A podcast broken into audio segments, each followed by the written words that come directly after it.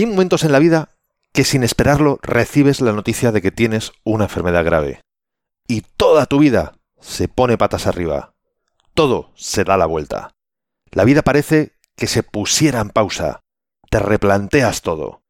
Y este es el caso del invitado que te traigo hoy. Así que vamos ya con este episodio 70. 3, 2, 1, comenzamos. Esto es Código Emprendedor, donde te desvelamos cuáles son las habilidades que impactan en los negocios de éxito. Contigo, Fernando Álvarez.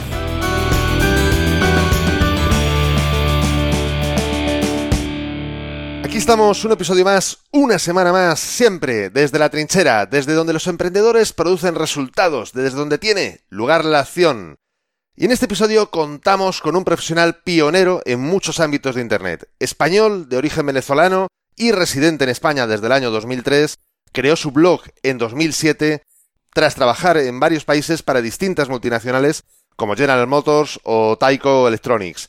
En 2012 crea su primera empresa, The Plan Company, desde donde realiza consultoría en estrategias y transformación digital para empresas, así como planes de social media, con clientes en nueve países y repartidos a lo largo y ancho de tres continentes. Profesor en distintas escuelas de negocio desde 1999, autor de cinco libros sobre estrategia digital y el uso de las redes sociales en el ámbito corporativo y profesional, conferencista internacional y además organizador desde 2011 del SMM Day, uno de los eventos más antiguos y relevantes del social media y marketing digital.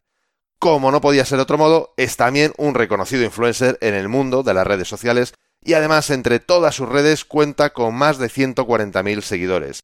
Y dicho sea de paso, porque para mí no es menos importante, no es menos relevante, siempre muy entregado a ayudar a otras personas.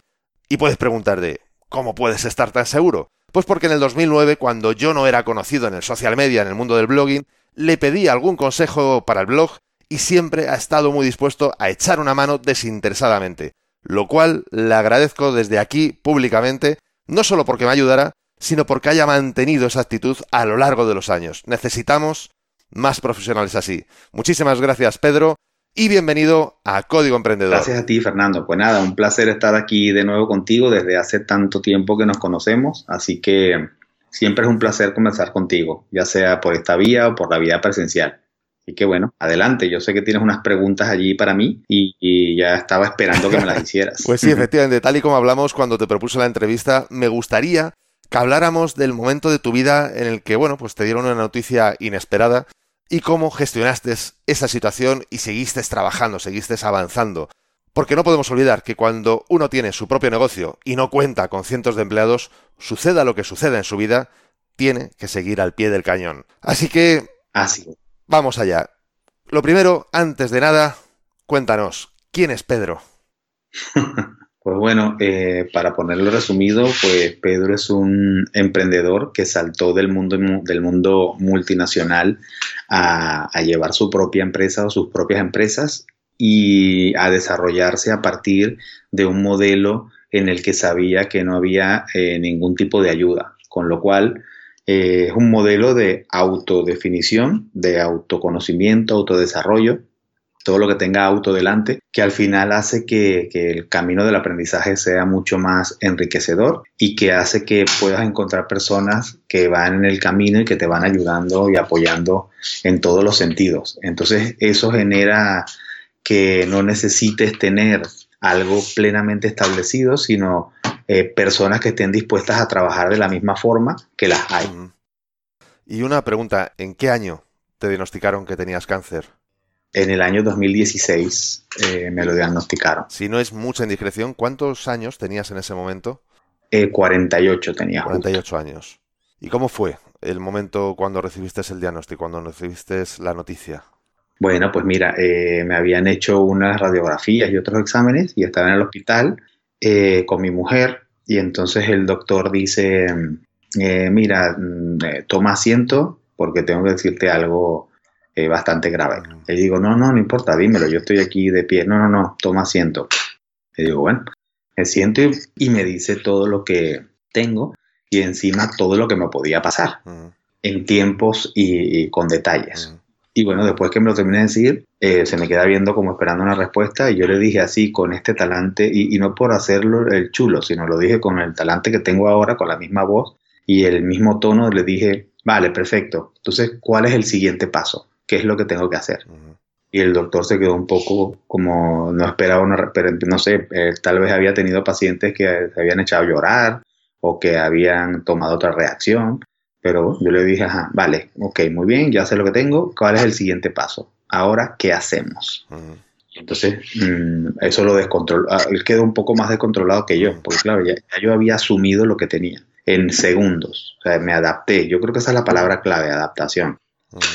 Y eh, el doctor dijo, bueno, eh, los siguientes pasos son estos, estos, estos, estos. Yo, bueno, empecemos cuando usted diga porque vamos a ver qué es lo que hacemos con esto. Pues no, no me voy a poner a esperar, perdiendo tiempo.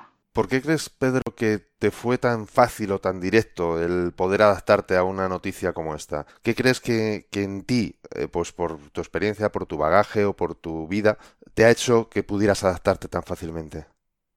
Bueno, hay, una, hay pistas. Yo mm, eh, en su momento estuve en el ejército, yo sé que no lo parece, pero, pero sí, estuve en las fuerzas especiales y soy paracaidista. Entonces, en uno de los saltos, no sé, el, el lenguaje técnico, la canopia, que es la, la, parte que se infla del paracaídas, se apagó, como decimos en, eh, en, esos términos, porque alguien le cayó encima. No sé si sabes que el paracaidismo militar es uno detrás de otro eh, muy rápido. Eh, bueno, y se apagó, yo bajé unos cuantos metros, que, que, no son muchos porque no es eso que ves en la televisión, también tiene que ser, eh, tiene que ser a poca altura por temas de estrategia y táctica. Uh -huh y se abrió a última hora. Con lo cual, pues bueno, yo como que volví a nacer y he vuelto a nacer varias veces. Y luego, también eh, en una expedición, estuve perdido unos días en la selva amazónica y, eso me llevó también a, a, controlar muchas cosas sobre la vida, la muerte, etc. Y yo creo que ya vine curtido de, de, eso, ¿no? Ya había visto de cerca lo que podía pasar y cuando volvió a pasar, pues ya lo tenía más eh, evitado, vamos a decirlo así. Yo creo que debe haber sido eso, porque mi reacción fue inmediata, yo no pensé, yo simplemente le dije al doctor, ok, ¿qué es lo que vamos a hacer ahora? ¿Cuál es el siguiente paso? Que me acuerdo como si fue ayer, le dije, muy bien, ¿cuál es el siguiente paso? Esa fue la frase inicial, y luego ya hablamos sobre qué es lo que íbamos a hacer. Antes de continuar, quiero recordarte que este episodio de Código Emprendedor ha llegado a ti gracias a desde la trinchera.com, donde podrás encontrar muchas más técnicas, estrategias y trucos para mejorar tus habilidades profesionales y llevar tu negocio mucho más lejos. Supongo que el, la actitud emprendedora y el, y el ser un emprendedor ya desde tantos años atrás, supongo que también habrá ayudado a ese cuál es el siguiente paso, ¿no? Es decir, a, muy bien, hasta aquí estamos. Tal cual. ¿Cómo continúa esto, no? En momentos de crisis ya lo he visto. O sea, yo eh, antes de vivir aquí, pues vivía en Venezuela, por mi acento se ve, y también uno de, mm, de las situaciones más conflictivas que hubo en el país, justo el día en que hubo esa situación, yo estaba con mis padres en un lugar de la ciudad y les dije a ellos, o sea, ellos estaban muy alterados porque de verdad que la situación era bastante crítica, eh, era para, se podían morir pues personas en la calle con lo, con lo que estaba pasando. Y yo, por lo que sea, también eh, lo que hice fue pensar, que es lo que en esas situaciones hago. Pensar es lo que te ayuda a ver qué puedes hacer el siguiente paso. Y el siguiente paso era, decir, eh, pensé que había una ruta que venía hacia la ciudad porque eh, se habían eh, apagado todas las emisoras de radio y de televisión y no había información. Y eso lo tomé como ventaja. Y yo pensé, si hay personas que vienen en coche desde esa ruta hacia la ciudad, es posible que no sepan lo que está pasando y entre ellos puede que haya un taxi que no sepa lo que está pasando y que podamos pillar para que nos llevase a donde vivíamos, porque todos los transportes públicos estaban cerrados, o sea, habíamos quedado expuestos en la calle.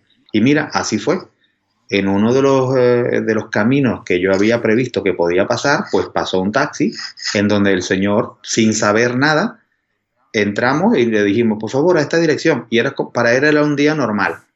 Y eso, pues pudo haber sido determinante si no hubiese pensado en eso, pero si no hubiese tenido la paciencia, la paciencia no, la tranquilidad, para luego saber que iba a tener paciencia en esperar al taxi sin desesperarme, porque llegaría alguno etcétera, etcétera. Eh, entonces yo creo que es eso, es una cuestión de, la, como dije, la palabra clave es adaptación. Yo me adapto muy rápido a cualquier tipo de situación. Entonces, bueno, debe ser esa, esa formación y otros elementos de, mi juventud o de mi eh, adolescencia que me ayudaron a ser así, creo yo.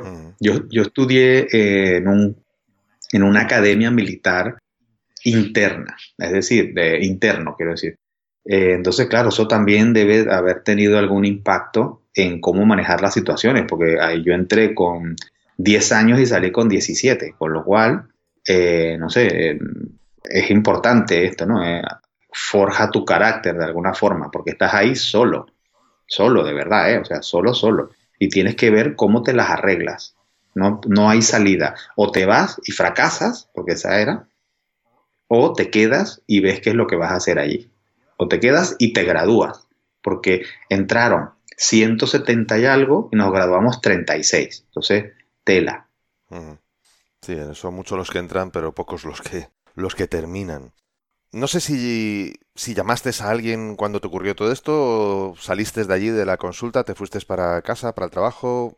¿Cómo, cómo fue? ¿Qué ocurrió? ¿Qué, ¿Cuáles fueron esos? Nada, lo primero que hice, la verdad que me puse a averiguar, eh, porque ya me habían dicho más o menos las fechas en que serían, fíjate tú, mm. ¿qué pensé yo? Me habían dicho más o menos las fechas en que comenzarían los tratamientos y eso, y yo lo que hice fue, ya va, que tengo que ver mi agenda para los compromisos, porque es que, no sé, yo soy respetuoso con los compromisos, que es lo que marca al final el negocio, las personas. Y bueno, eh, llamar a personas para decirles, mira, lo siento, pero en esta fecha no te voy a poder cumplir, para que tengas tiempo de buscar a otra persona, porque claro, eh, ah, no, estoy enfermo, que todo, que todo el mundo se vaya al garete. No, un momento, o sea, sí, entiendo, pero eh, tienes compromisos. Pues eso fue lo primero que hice, o lo, siguiente que hice, mejor dicho. Mm. Y después sí fue a ir a hablar con mis padres para explicarles qué era lo que tenía y decirles que estuviesen tranquilos porque, bueno, eh, también si yo seguía ciertos tratamientos, etcétera, se había descubierto eh, de una forma, entre comillas, temprana, pues tenía bastante posibilidades a mi favor si yo hacía lo que tenía que hacer. Y así fue. ¿Tenías pareja en ese momento? Sí, sí, a mi pareja. Supongo que también habrá sido una, un gran apoyo, una gran ayuda en todo este... No, gran apoyo no, fue todo el apoyo, eh, o sea, el mejor apoyo que he tenido. Ahí fue donde se demostró que realmente tenía una pareja. Supongo que en los momentos así, efectivamente, es cuando se, ahí es cuando lo ves. Y aquí, pues se demostró. Ella, sin ella, no sé qué hubiese hecho. Porque yo, que además, no solamente quedé mm, semi-inválido en un momento, sino que también estaba convaleciente de una forma en la que necesita ayuda, en la que necesité ayuda, pues. ¿Y cómo hiciste para responder a esta nueva situación? Es decir, lo primero que hiciste fue mirar la agenda, reubicar las diferentes, bueno, pues eh, compromisos que, que habían pero ¿qué más pasos diste? ¿Qué más cosas? Porque, lógicamente, tu disponibilidad ya no solamente es únicamente de agenda, sino también de energía, de... Exacto. El tercer paso fue eh, utilizar todos los recursos que tenía y de conocimiento, es decir, todo lo que sé sobre buscar y curar contenido, pues lo utilicé para yo buscar el contenido que necesitaba para eh, tener otras fuentes de información sobre lo que me estaba pasando. Y bueno, eso fue valioso porque encontré un montón de información que luego a posteriori me ayudó sobre temas de alimentación y otros temas que yo desconocía, porque claro, yo no me había preocupado nunca por esa parte eh, del conocimiento. Mm. Y entonces, bueno, me convertí en un expertillo de estos temas eh, eh, en función de cosas que no había hecho nunca y de alimentos que no había probado y de otros eh, efectos positivos que podía ganar de diferentes conductas que tenía que reaprender. Entonces, eso es lo que hice, empaparme de ese conocimiento y ver cómo lo podía colocar de manera transversal a lo que ya los médicos iban a hacer conmigo y de forma de estar preparado.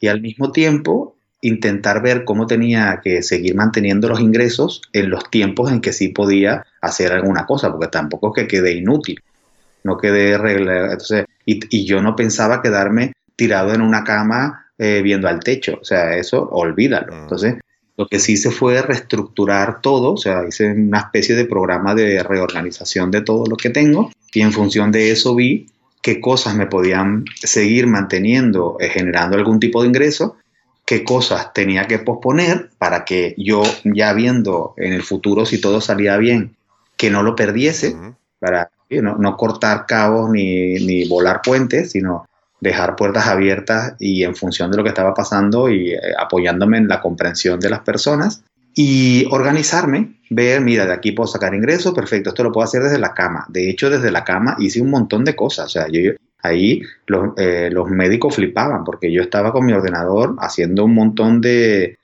trabajo que no hacía falta hacerlo presencial. Entonces, bueno, esto ayuda porque te permite mantener una línea de ingresos X. Entonces, bueno, esa parte fue importante porque además, eh, suerte, yo tenía estructurado mi equipo de forma autónoma, con lo cual con cierta supervisión eh, remota ya podía funcionar. Entonces este equipo se adaptó perfectamente a mi enfermedad, y podía seguir generando ingresos con las empresas que, llevo, con las empresas que asesoro operativamente. Es decir, empresas a las que les llevo las redes sociales, yo eh, desarrollo la estrategia y superviso los equipos que las llevan y eso lo podía hacer aquí en la China sentado o acostado, o sea, daba igual. Es eso. Antes de continuar, quiero puntualizar una cosa por si la persona que nos está escuchando no lo conoce, no está familiarizado con los términos. Curar contenido es, bueno, pues mm, quitar, digamos, o separar el grano de la paja. Y esto además, dado la temática de temas, bueno, pues médicos, es aún todavía mucho más importante si cabe que cualquier otra área, digamos, ¿no? Es decir, es muy importante distinguir qué es información de calidad y confiable en Internet en temas médicos que no, porque, bueno, si vamos a buscar prácticamente casi cualquier síntoma de cualquier cosa, hasta un dolor de tripa, podemos encontrarnos verdaderas salvajadas en Internet de, vamos, pues pensar que nos estamos muriendo. Y eso sí que es importante. Es decir, estoy contigo, ¿no? Que, que estar informado es muy importante, pero es muy, muy, muy, muy, muy importante, y no lo he dicho suficientes veces, muy importante, el curar contenido, es decir, el separar el grano de paja, separar lo que es información de calidad e incluso en un momento dado, si hay la más mínima duda, contrastarlo, comentarlo con el médico que nos está atendiendo para que, bueno, de verdad estemos siguiendo pautas que tengan un mínimo de sentido. Digo mínimo porque, bueno, en el mundo de la medicina, desgraciadamente, no está todo resuelto, está todo por, por ir viendo. Entonces, al final, bueno, pues es lo de siempre, ¿no? Es decir, si no perjudica, pues posiblemente pueda ayudar, como por ejemplo casos como el tema de la dieta, que en el tema, en el área del cáncer, además es un, es un ya clásico, por suerte, y por fortuna cada vez más, más extendido. Eso me parece muy importante. Antes de continuar con la entrevista, ya sabes que el éxito y los resultados de la empresa dependen más de cómo hacer las cosas que de estar 100 horas trabajando.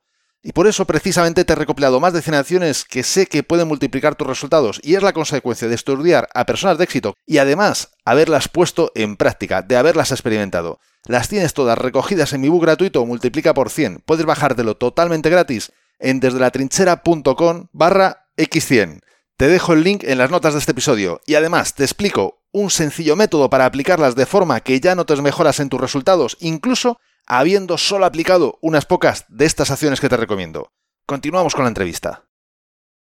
Y luego otro aspecto que quería también comentarte, o sea, preguntarte, estás hablando de equipo. Eh, claro, hay personas que cuando están trabajando totalmente en solitario, pues lógicamente, bueno, pues tienen una serie de dificultades. En tu caso, bueno, entiendo que se combinan ambas cosas. Es decir, por un lado, hay cosas, trabajos que tú estabas haciendo, como dar formación, ser profesor en escuelas de negocio, que o lo haces tú o no lo haces, no hay sustitución posible, me refiero dentro de lo que es tu equipo, sino que bueno, la escuela de negocio pues sustituirá con quien corresponda y lógicamente en ese caso pues son unos ingresos que dejas de percibir, que es un poco el concepto de no es, bueno, yo me pongo malo, me doy de baja, mm, voy a seguir cobrando un sueldo, no, no es el caso, es decir, en tu caso tu sueldo tiene que ver con tu trabajo. Hay trabajos que puedes delegar y otros que claramente pues no, no son delegables. Tú contabas, decías antes, con un equipo, un equipo, bueno, pues remoto, eh, que cada uno pues tiene sus responsabilidades, sus, ámbitos. En cualquier caso, también entiendo que, como decía, ha habido trabajos que has tenido que dejar de hacer y por lo tanto dejar de ingresar. Entonces, en esos reajustes que tuviste que hacer de agenda, de planificación, etcétera, etcétera, entiendo que también hubo reajustes económicos. Es decir, porque bueno, tu nueva situación era distinta. Sí, hubo reajustes económicos y reajustes logísticos también. Pero bueno, yo lo que hice fue eh, reducir los ingresos que tenían que ver con mi intervención directa, que eran los que, bueno, eh, yo tenía que ir a algún lugar para hacer algo, pero sí que las personas, la, prácticamente y creo que sin excepción, porque no recuerdo ningún caso, yo elegí a quien se colocaba de sustituto. Porque cuando yo hago la propuesta, cuando yo hablo con la persona, le digo, no puedo ir, no es que no puedo ir, tú arréglatela, sino que ya tenía un plan. Eh, mira, en lugar mío te recomiendo a tal persona, ya he hablado con ella, está dispuesta a ir, es como yo, etcétera, pa, pa, pa. Entonces, bueno, eh, es, decir, yo, yo satisfago aunque no pueda satisfacer, que es la idea. Y luego, más que un cambio económico, eh, pues no sé, yo, yo vengo de, de ADE, yo estudié económicas y, también estudié empresariales, las dos. Yo tengo las dos carreras y como si, como no, como me aburría, hice también eh, un MBA en finanzas. Entonces, eso me ayudó a ver la logística financiera, que es lo que muchas personas no entienden.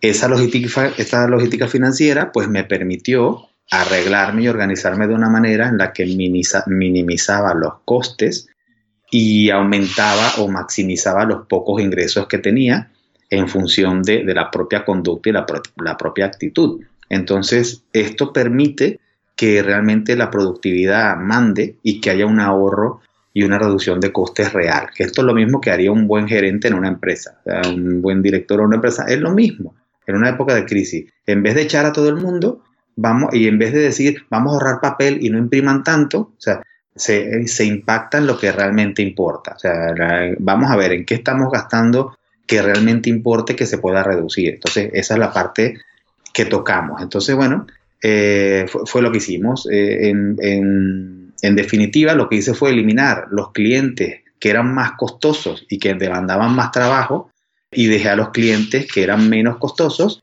y que al final pues daban menos trabajo y también daban un equilibrio entre los ingresos que recibíamos y, lo que nos íbamos a, y los que no íbamos a recibir. Y había una pseudo ventaja y es que yo tenía que estar hospitalizado porque el tratamiento que me pusieron era muy agresivo, sabiendo que lo mío también era muy agresivo. Entonces, al estar hospitalizado, minimizas también eh, muchos costes domésticos que se pueden cerrar o se pueden dejar en suspenso o minimizados y eso también tiene un impacto en lo que se hace o se deja de hacer.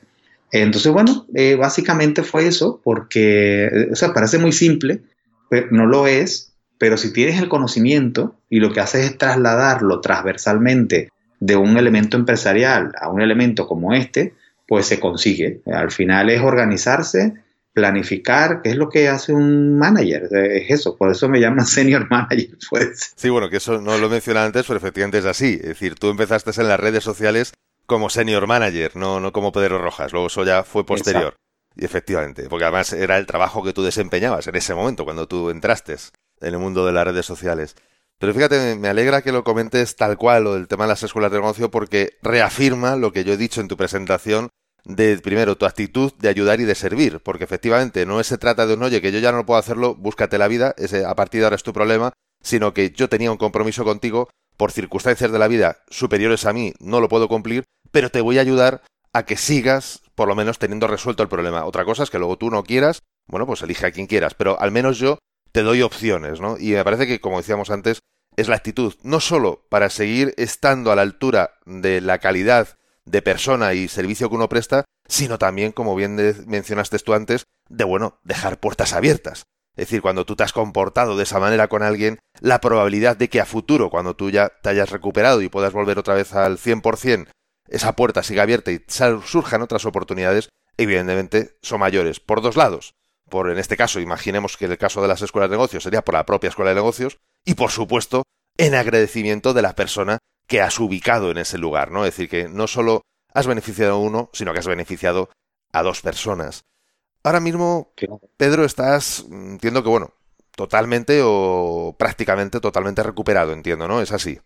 Sí, eh, en teoría es así, pero debo ser prudente porque este tipo de enfermedades no se cura, remite. Entonces la llevas siempre, eh, la llevas latente. Eh, es, eso, es así y bueno, es una cosa que hay que aceptar y saber llevarlo. es decir, lo que tienes que hacer es un cambio en lo que haces y en lo que dejas de hacer para intentar que no vuelva.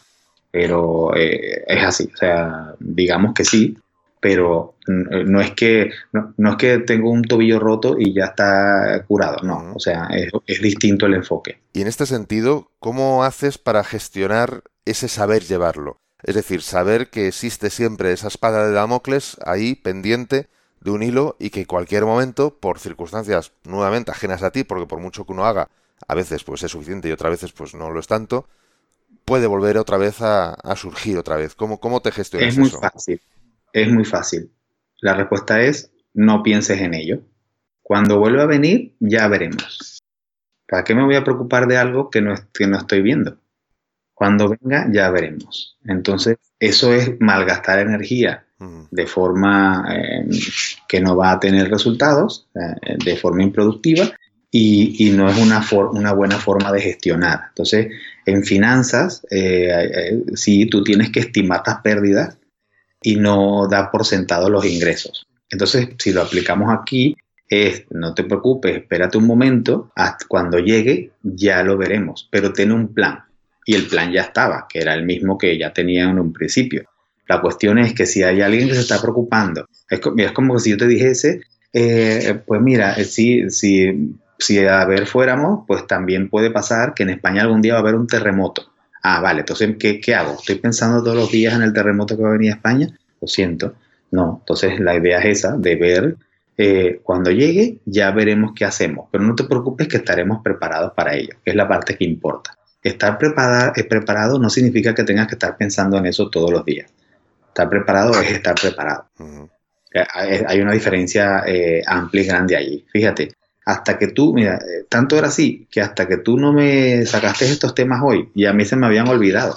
Bueno, espero que se te vuelvan a olvidar en un rato. En un rato.